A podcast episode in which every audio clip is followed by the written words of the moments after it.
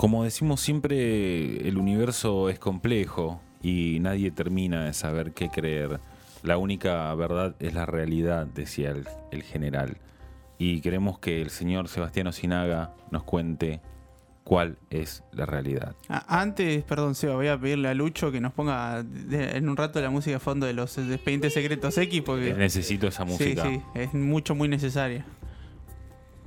Bueno, antes de arrancar, quiero mandarle un feliz día de la arquitecta a mi novia. a Oh, Yamila, es verdad. Así que, Un saludo a Yamila. Saludo grande, Saludo sí. grande. así que feliz día, mi amor. Eh, así que bueno, Que es de- hoy en día o te acordaste ahora? no, no, ya la saludé, pero quiero mandar. Ya le, llegué- ya le llegaron las flores, los bombones. Así que bueno. Porque bueno, el tema del día de hoy es lo siguiente: es la vida en la, eh, la posible vida extraterrestre. Los arquitectos ancestrales. Sí, sí. Pero ¿Es que- verdad que la arquitectura es la carrera que hubiésemos deseado seguir todos, pero sin estudiar tanto? Exactamente.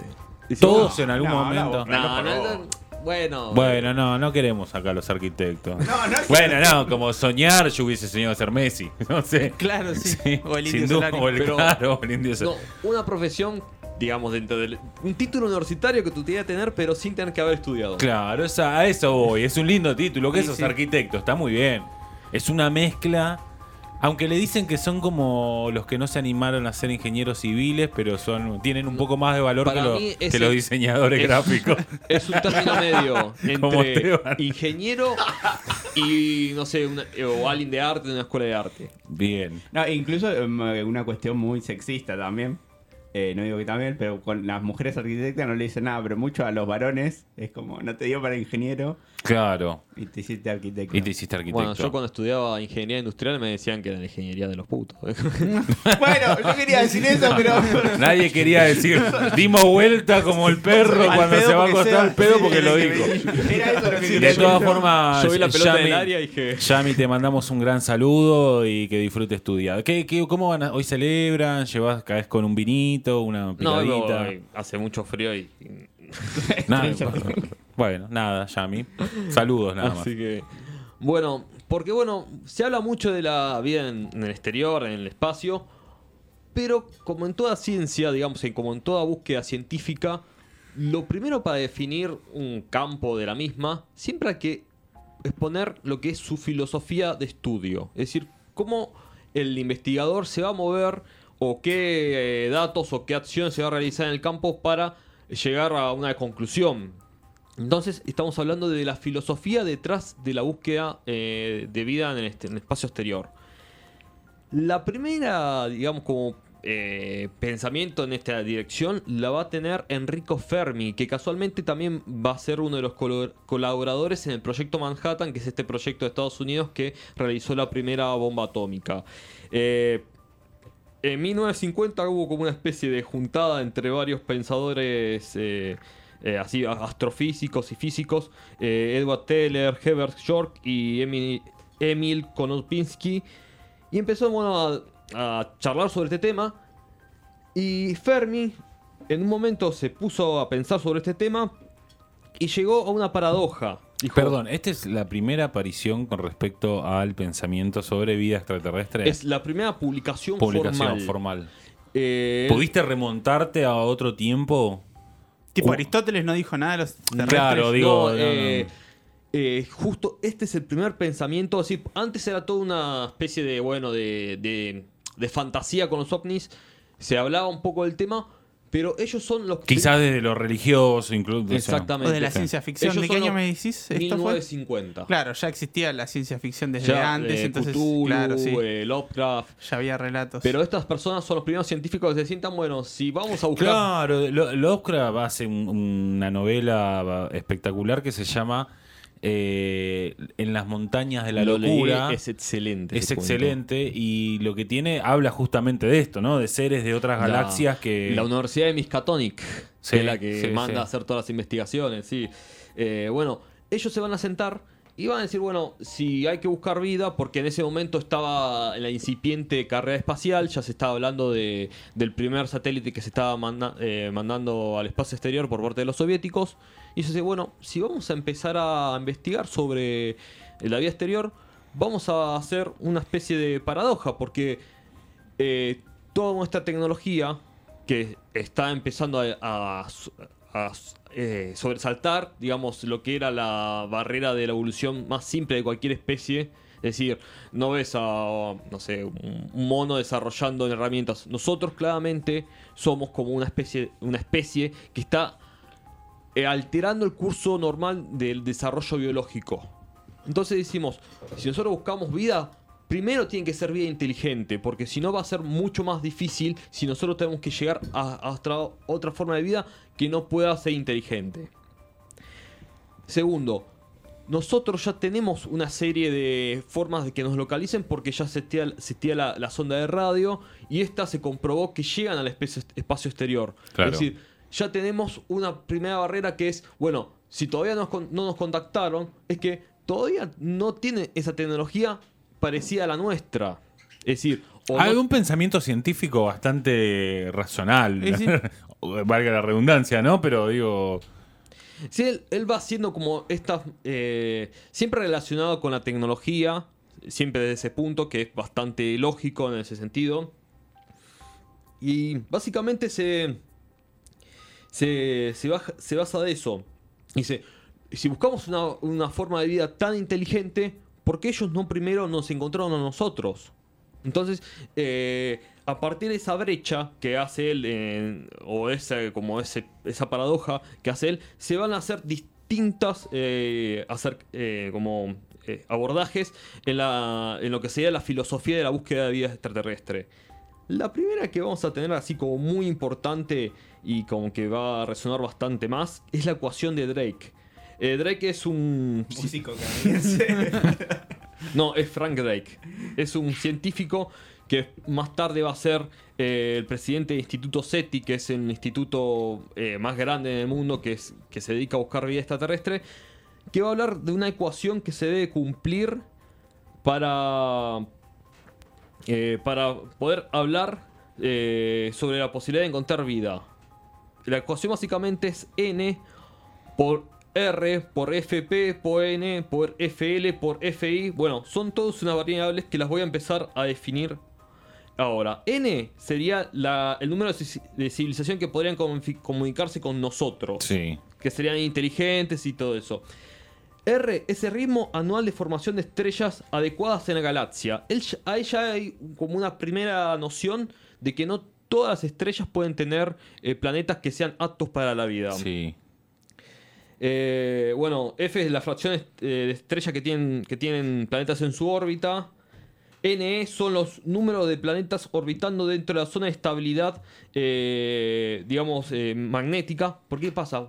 Puede haber planetas, pero las estrellas emiten tanta radioactividad que muchas veces eso va en contra de la vida. Es decir, todo esto para decir, porque da como... Sí, la- la- a ver, la- era conocido, creo que en esa época también, que la- las condiciones para que exista la vida en este planeta son. Una en 10 mil millones. Exactamente. Pero si existen 200 mil millones de planetas, podría, Puede- existir, podría existir. 10, Bueno. 20, 50, 100 planetas con vida. Con el universo conocido de ese momento, de 1961, que es la primera vez que se establece este, esta ecuación, ellos llegaron que dentro de, creo que de mil millones, que ahora se conoce mucho más planetas, solo había 10 planetas en existencia que podían llegar a albergar vida. ¿Cuántos? 10. Poco. Porque ellos decían claramente, bueno, eh, a esto, esto arrojó que realmente la, eh, la vida en la Tierra era como muy excepcional. Lo que se había pasado era como algo muy extraño. Eh, digamos. Además, vamos a comparar. eh, esto trae a colación otra cosa, que es el desarrollo biológico, sobre todo de la vida inteligente que somos Sí. nosotros. Claro, sí, Nos- no nos todos, pero sí, el sí. pecho. Porque, ¿qué pasa? Vos tenés el desarrollo de los dinosaurios que son miles de millones de años y se van desarrollando muy lentamente. Y jamás hubo como una demostración inteligente por parte de los dinosaurios. Claro. En cambio, vos cuando comparás el ciclo vital o el ciclo histórico de los humanos, en pocos millones de años hubo una mutación, no solamente de nuestra manera de pensar, sino de nuestro cuerpo humano a partir de eso, que es totalmente anómalo con cualquier especie. Tremendo lo que está diciendo. No lo había pensado nunca. Es verdad. Pues busquen eh, una comparativa entre esos, es- entre esos tiempos biológicos de los dinosaurios y el tiempo biológico humano. Van a ver que es realmente extraño porque el humano, eh, en momento, sobre todo cuando se le termina de desa- desarrollar eh, el dedo pulgar, que es lo que nos permite utilizar la mano como herramienta, es exponencial y también la capacidad que tiene el humano de, sobre todo modificar su propio ecosistema. Sí, de hecho basta con ver cómo se modificó el mundo en los últimos 100 años. Exactamente. Ya lo había dicho Menotti cuando dijo: Si quieren ver cómo es el hombre hace 100 millones de años, tienen que sacarle una foto a Chilaver. No, no, muy fuerte Datos, eso. datos, no opiniones. Está muy bien. Próximo Gracias. presidente de Paraguay. Sí, no, tiene como, como muchas posibilidades, están diciendo. Bueno, eh, a esto también va a, eh, surgir una contrateoría llamada ET llama a casa. Los científicos hablan de que todas las, eh, civilizaciones eh, tien- tienden a comunicarse y sobre todo aquellas que exploran el espacio básicamente tienen que tener un sistema de comunicación. Y si, con si el desarrollo de radio que tenemos en este momento es tan simple, es contralógico pensar que otras civilizaciones no estén utilizando el mismo sistema si las comunicaciones de, en ese momento eran 1970 no llevan más de 50 60 años son claramente los primeros indicios de, de ondas de radio ¿por qué no estamos detectando otras ondas de radio si es como la tecnología más básica de comunicación a distancia? Después hablaban de lo que sería eh, la hipótesis de la Tierra especial. Básicamente es como un compendio de las razones por qué eh, la Tierra es un lugar muy especial en el universo. Eh, vamos a, ahí, no, voy a, no voy a meterme mucho más ahí porque son principios de astrofísica muy complejos, pero básicamente dice que el sector... Justamente- tirá, tirá, eh, tirá, tirá que Bueno, cabeceo en el área. eh, dice que el sector donde está ubicada básicamente la Vía Láctea es un sector de una anima- anomalía tremenda porque hay un índice de generación de, de agujeros negros aleatorios muy bajas. Es decir, eh, los agujeros negros pueden aparecer y desaparecer en instante. Justo en este sector de la galaxia no existe eso. Eh, dice que eh, hace mucho, muchos años, millones, millones de años, pasó algo muy raro. Eh, hay una anomalía muy grande que es nuestra luna. Nuestra luna es una luna muy particular. Hace muchos millones de años se calcula que Marte chocó contra la Tierra, pero ¿qué pasa? No chocó de cualquier forma. No chocó ni directo porque lo había destruido, ni, eh, eh, ni, ni muy distante porque no salió un choque muy grande. Lo chocó de tal forma que le hizo perder una fracción entre eh, Marte y la Tierra, una fracción de su masa, y, esa masa se fue mo- mol- moldeando hasta que generó una luna que tiene un tamaño justo para, para moderar electrón- electrónicamente, electromagnéticamente, contrarrestar eh, muchas de las ondas magnéticas del Sol nuestro. Y así generar un campo electromagnético estable en la Tierra. No, y aparte tener un planeta como Júpiter que dicen que es el que se come todo lo, la Sí, lluvia de meteoritos que, que vienen Armani, Sí, básicamente. sí, al sistema solar caen todos ahí por la fuerza gravitacional que tiene. preguntale a Vélez. Y sí, justamente. Bueno, cada tanto es una, una sí, pasa, algunos ¿no? sí, sí, cada tanto.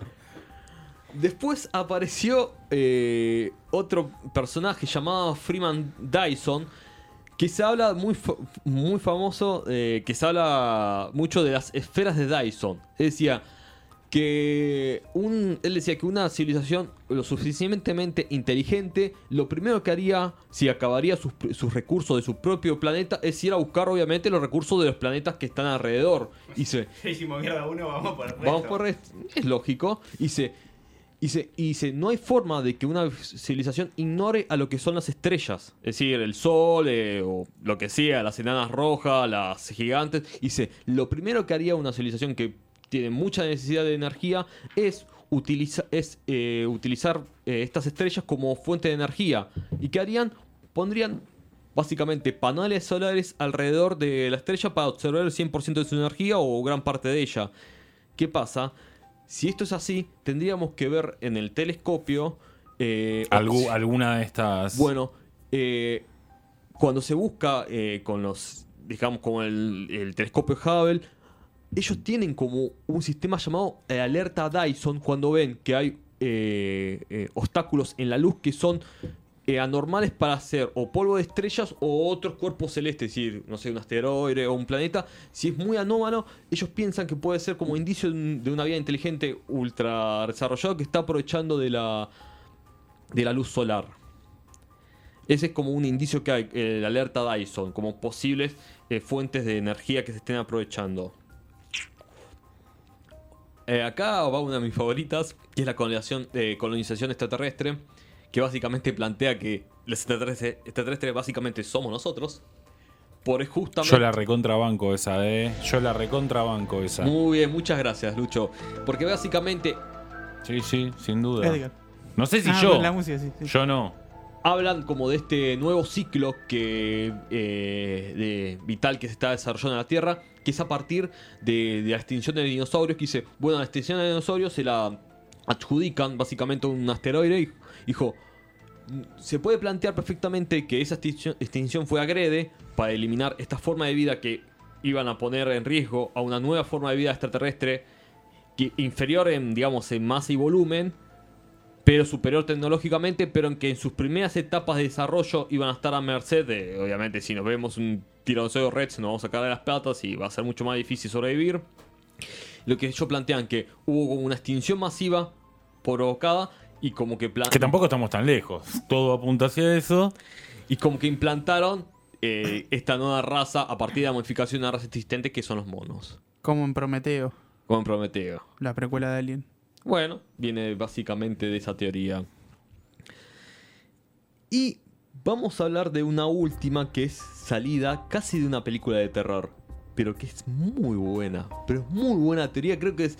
Es más, esta teoría eh, sale justamente. No es una teoría, sino que es una conjetura. ¿Qué es una conjetura? Que es una teoría que parte a partir de un razonamiento que todavía no tiene un desarrollo científico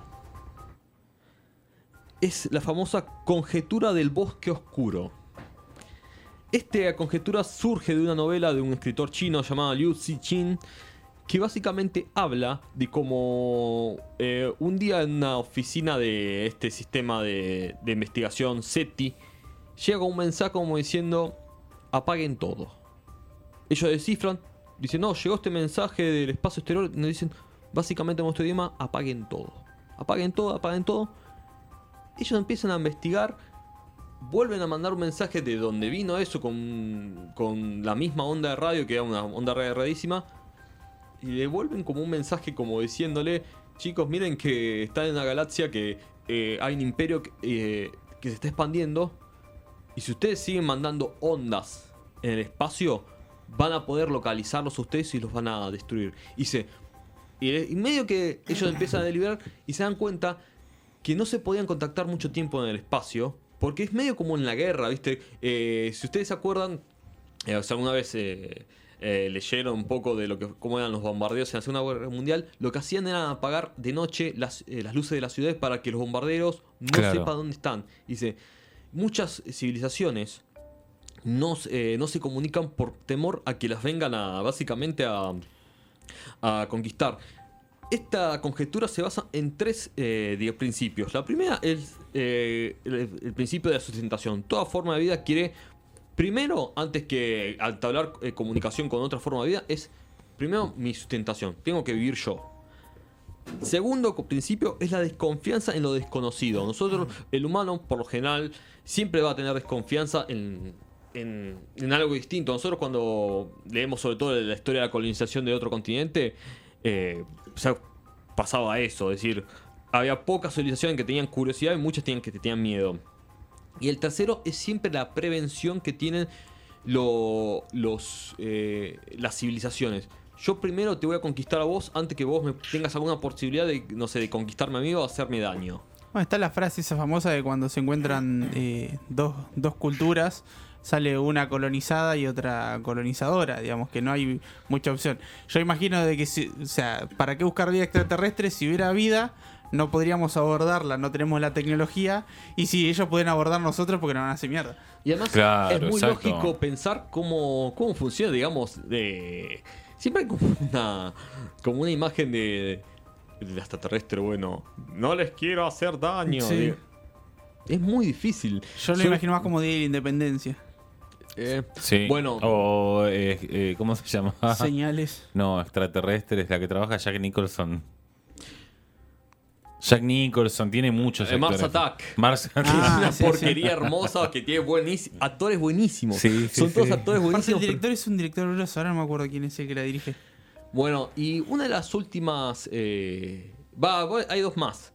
Eh, una, de las, una de las últimas es lo que se llama, llama desarrollo eh, ine- eh, inequívoco o inigual. ¿Qué pasa? ¿Qué pasa si seríamos nosotros una de las culturas más desarrolladas y que, digamos, con nuestros eh, gente que se dedica a buscar vidas extraterrestres ya sabe que dónde están las vidas extraterrestres más o menos inteligentes, pero que se encontrarían en estado más primitivo con nosotros, que sean, no sé, que estén en un estado parecido a neandertales, a ponerles una época más antigua, y que nos estén entrenando a nosotros inconscientemente para que en el día de mañana tengamos que ir a conquistar eh, esas, esas eh, culturas me- mediante la guerra.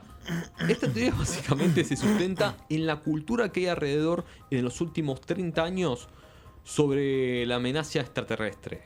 No me acuerdo cuál era la película esa de que iban a matar unos bichos al eh, espacio exterior y al final como que hacían todo un relato como que en realidad estamos conquistando un planeta... No me acuerdo. Es muy conocida. Star. Trooper. Y Avatar también. Starship Trooper. Starship Trooper, Sí, que es una sí. copia de, de- Avatar, es una copia de Starship Trooper más elaboradita. Pero el argumento es exactamente el mismo. Que dice que la cultura, básicamente, en los últimos 30 años está enfocada sobre eso, sobre vamos a tener que ir a otro planeta porque va a ser nuestra forma de, de supervivencia y no nos queda otra. Power Ranger también pasó. Ah, los Power Rangers también. en ¿no? Interestelar. Interestelar es una película que... De term- mierda. No, No, la boca estás se te un lado. loco. Te vas. Por favor, deja tus deja, Y La, la- placa y el arma. deja el sueldo que te acabamos de pagar y andate. Y la Y, última. y el arma reglamentaria que damos en, en fronteras urbanas. Para volver a casa, ¿no? Claro. Y la última gran teoría, la última teoría es la teoría del gran vacío. ¿Qué quiere decir esto? Que si uno se analiza cómo viene la formación del- de la galaxia, básicamente desde el Big Bang hasta el día de la fecha, como que hay como se llama un, ellos hablan del círculo de la vida.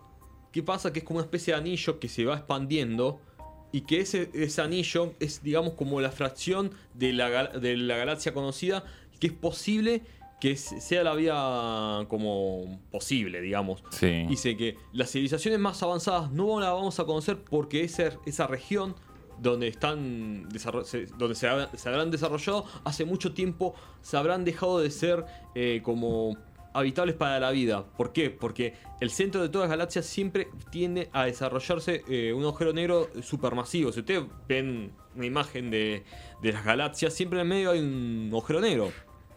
Y dice, es muy difícil que por ahí o nos llegaron a desarrollarse para escapar del agujero negro o tarde o temprano ellos plantean que también al humano le va a tocar ese agujero negro va a ir expandiéndose y va a ir absorbiendo todos los planetas que sean que tengan vida desarrollándose. Y hay que ver, ahí entra la posibilidad de si llegó a desarrollarse lo suficientemente para poder escapar de esa región que se va extendiendo del agujero negro, o bueno, la quedó. Me hace acordar a Interestelar, digo, sin, sin ponernos a citar la película como un caso, como si fuese eh, real. Pero ah, existe est- esta teoría de, bueno, la película lo que explica es, Sí. eh, hay un agujero negro, ok, ¿quién lo puso ahí? Y todo se resuelve con, fuimos nosotros mismos dentro de muchísimo tiempo. Es que tampoco se sabe a ciencia cierta si, si la física que expone este estelar es realmente así.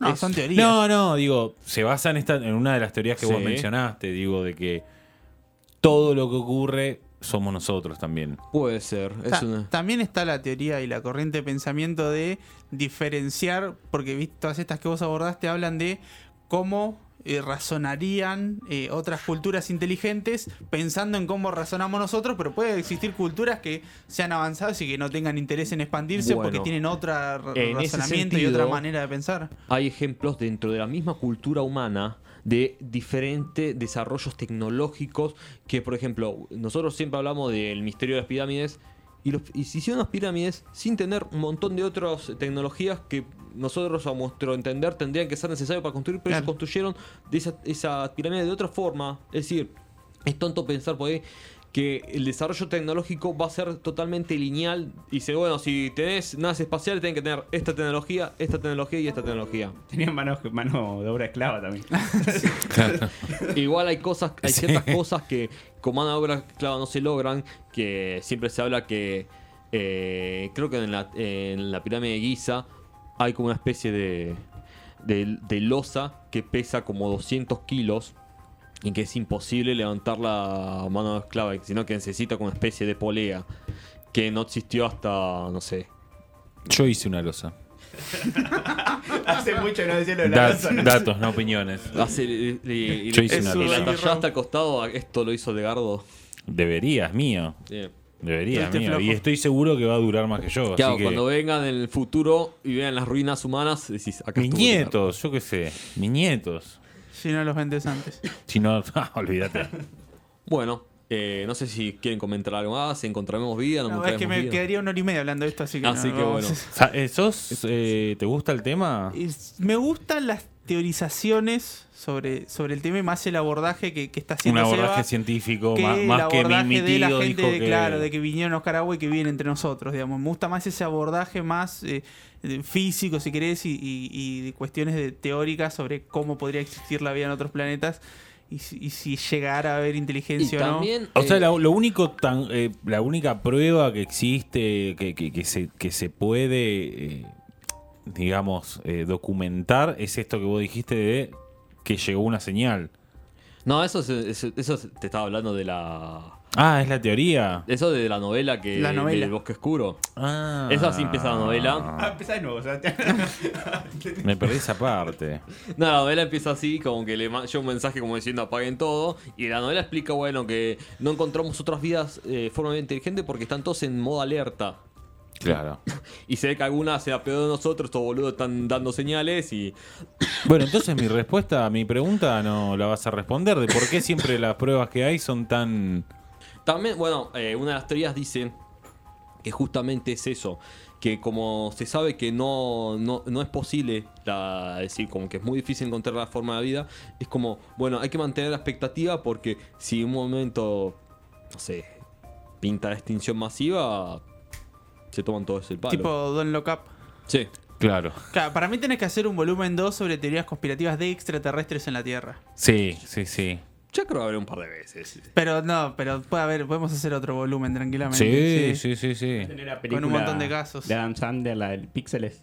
También, sí, sí, que es una forma de abordar el, el encuentro entre dos culturas. Que ellos entienden que los videojuegos y terminan una guerra. Es buenísima la película. bueno, buenísima. es una película mala, pero con una premisa muy divertida, o sea, sí. Así que bueno, este ha sido el No Todo es Mentira de la fecha. Este es el aporte a la ciencia, a la cultura y a la difamación de datos científicos. Eh, la- el próximo programa vamos a, ahí sí nos vamos a sacar la chaveta y vamos a tirar todo. Quiero todas las, las teorías desde, el- desde esto, ¿no? Desde ocurrió un caso documentado hasta la autopsia de Chiche Helblum. Quiero Todo. fue transmitido en vivo. Quiero, quiero todo. Quiero todas las teorías. Caso Roswell. Quiero. Los sí. pomar, todo. Eh, debe existir alguna teoría, alguna, algún hecho eh, documentado antes que ese, ¿no? Documentado, digo. Quiero decir que alguien haya dicho pasó esto acá, por más que no le crean. Antes de Roswell, ponele. Roswell termina siendo muy conocido porque es uno de los primeros donde exi- empieza a existir eh, medios masivos, Yo ¿no? creo igual que eh, Roswell fue como el puntapié de después de una época muy característica. Bueno, ya que estamos hablando de Lovecraft, Lovecraft, toda su obra fue entre los 20 y los 30. Sí. En ese momento Lovecraft pasó sin pena ni gloria. No, un cuentista menor. En los 50 es cuando explota Lovecraft porque era mucho del clima de la época de, bueno, la, la carrera espacial. Y ya en un momento como diciendo, y además era un sentido muy, muy de, así de sentimiento de las personas, de, ver, de verse muy cerca de la extinción por el tema de las bombas atómicas. Es decir, Veamos qué hay afuera porque acá, está, Acá se está es- pudriendo todo. Y además también eh, con eso de que de sentirte superado de ver algo que te puede destruir. Eh, Lovecraft aborda mucho eso de que los seres de afuera son como nada, son tremendos tipos que te pueden barrer en segundos Y era el mismo miedo que tenía la gente con el tema de las bombas atómicas, ¿sí? De un momento al otro no existimos. Sí, sí, sí. Eh, sobre todo yo, lo, lo- al menos lo- todo lo que leí sobre él, me parece que responde a, a una, a una literatura que tiene una idea clara, central y, y nítida con respecto a seres de, de otras galaxias y viajes interplanetarios, sin abordarlo con eh, la, la berreteada de viniera una nave que te tiraba luces y centellas. no. Lo- él lo aborda desde otro lugar. Entonces, lo aborda casi míticamente. Sí, sí, Es sí, muy tal bueno cual. Es muy bueno, lo recomendamos. eh, es, eh, vale la pena leerlo. Esta ha sido la columna de No todo es verdad, no todo es mentira. La semana próxima, nuestro especial extraterrestres. El cual eh, quiero de, deport- extraterrestres en el deporte. Quiero un Podemos basado en hechos reales extraterrestres. Que no sea Dennis Rodman. Que no. Puede ser. puede es ser. verdad, Dennis Rodman es. Vamos a develarlo el próximo programa. Vamos con